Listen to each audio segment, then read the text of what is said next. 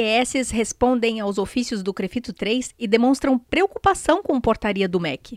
Está começando o Movimenta, o podcast diário do jornalismo do Crefito 3. Esta é uma produção da Gerência de Comunicação do Conselho.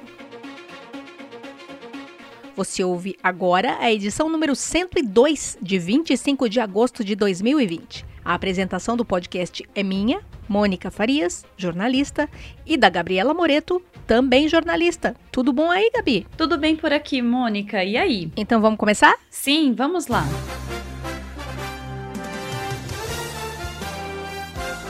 Notícia que é destaque hoje, Gabi. Instituições de ensino superior respondem aos ofícios de alerta do Crefito 3 sobre estágio em EAD enviados aos reitores e coordenadores de cursos de graduação em fisioterapia e terapia ocupacional.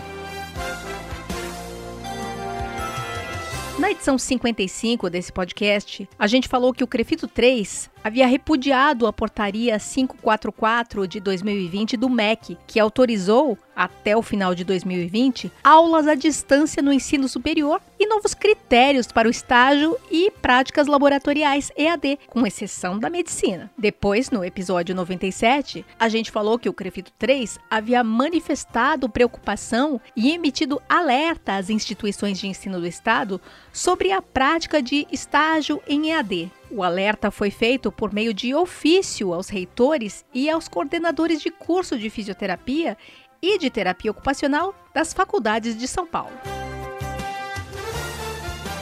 Mônica, essa ação do Crefito 3 aproveitou o Dia Nacional do Estagiário, comemorado no dia 18 de agosto. O alerta enviado às IES tomou por base inúmeras mensagens nas redes sociais em que acadêmicos se mostraram preocupados com a prática de estágios em EAD e o retrocesso gerado por isso. Sim, nós falamos que diversos novos profissionais estão chegando ao mercado junto com a pandemia e demonstram preocupação com o detalhe de terem realizado seus estágios à distância. Por isso, o envio do ofício que reforçou os perigos da prática e o prejuízo dos acadêmicos nessa etapa primordial da sua formação. E o Crefito 3 já começou a receber respostas de faculdades. O que temos aí, Gabi?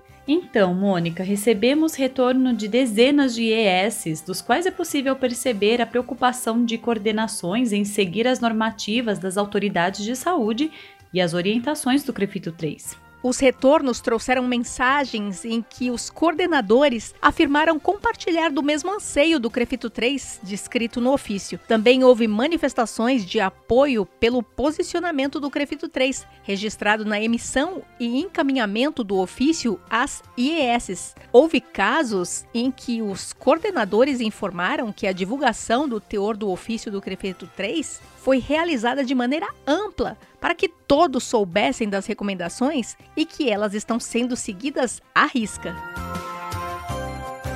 Também registramos situações em que os coordenadores confirmaram a retomada de estágios obrigatórios presenciais e informaram que já foram organizados cronogramas de reposições para os alunos pelas horas não cursadas. Mesmo com a mobilização de algumas instituições de ensino superior para contornar essa portaria do MEC e garantir o estágio presencial aos alunos, houve coordenadores que informaram ainda não terem realizado atividades remotas para aulas práticas nem para estágios, e que as reposições que estão sendo organizadas pela instituição vão acontecer no próximo semestre. Algumas coordenações informaram que os estágios supervisionados na forma presencial estão sendo retomados e que atendem aos protocolos de segurança. Houve casos em que as coordenações informaram que algumas atividades de discussão ou apresentação de casos clínicos podem, vez ou outra, terem sido realizadas de maneira remota. Outras fizeram questão de frisar que todas as atividades que envolvem o desenvolvimento de competências profissionais no atendimento a pacientes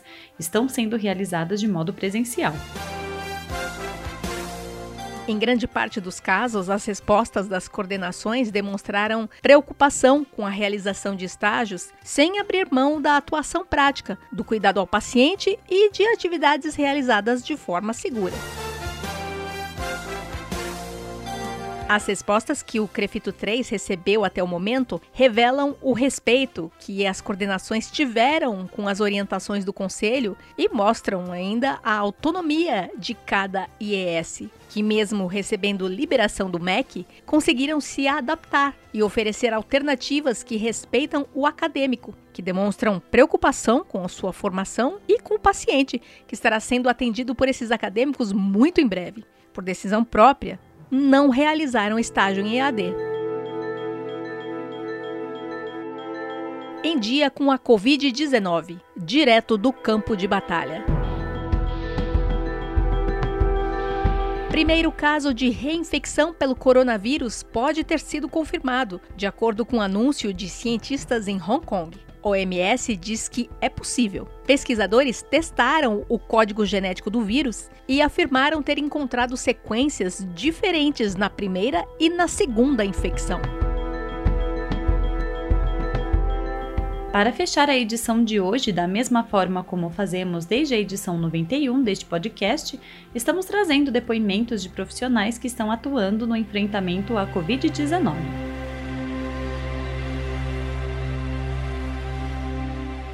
Sou Desirê, fisioterapeuta do Hospital Anchieta de São Bernardo do Campo.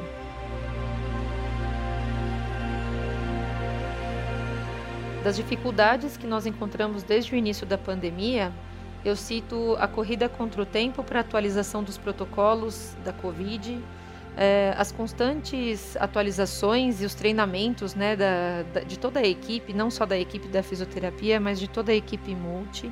Tivemos um grande número de admissões lá no começo e então veio a atenção da possível falta de ventilador mecânico. Porém, o hospital ele dispõe de UTI e quartos de enfermaria com pressão negativa, o que foi possível a utilização do recurso da VNI. Tivemos a falta de bloqueador neuromuscular e sedações, o que implicou no nosso atendimento, né, principalmente em relação à posição prona e, e as sincronias com a ventilação mecânica. Não temos laboratório no hospital, o que é, gera um atraso no resultado dos exames, principalmente da gasometria, para ajustes da ventilação mecânica. E por fim, tivemos quatro médicos diaristas da, dentro da UTI desde o início da pandemia, então teve a necessidade da adaptação a diferentes linhas de tratamento.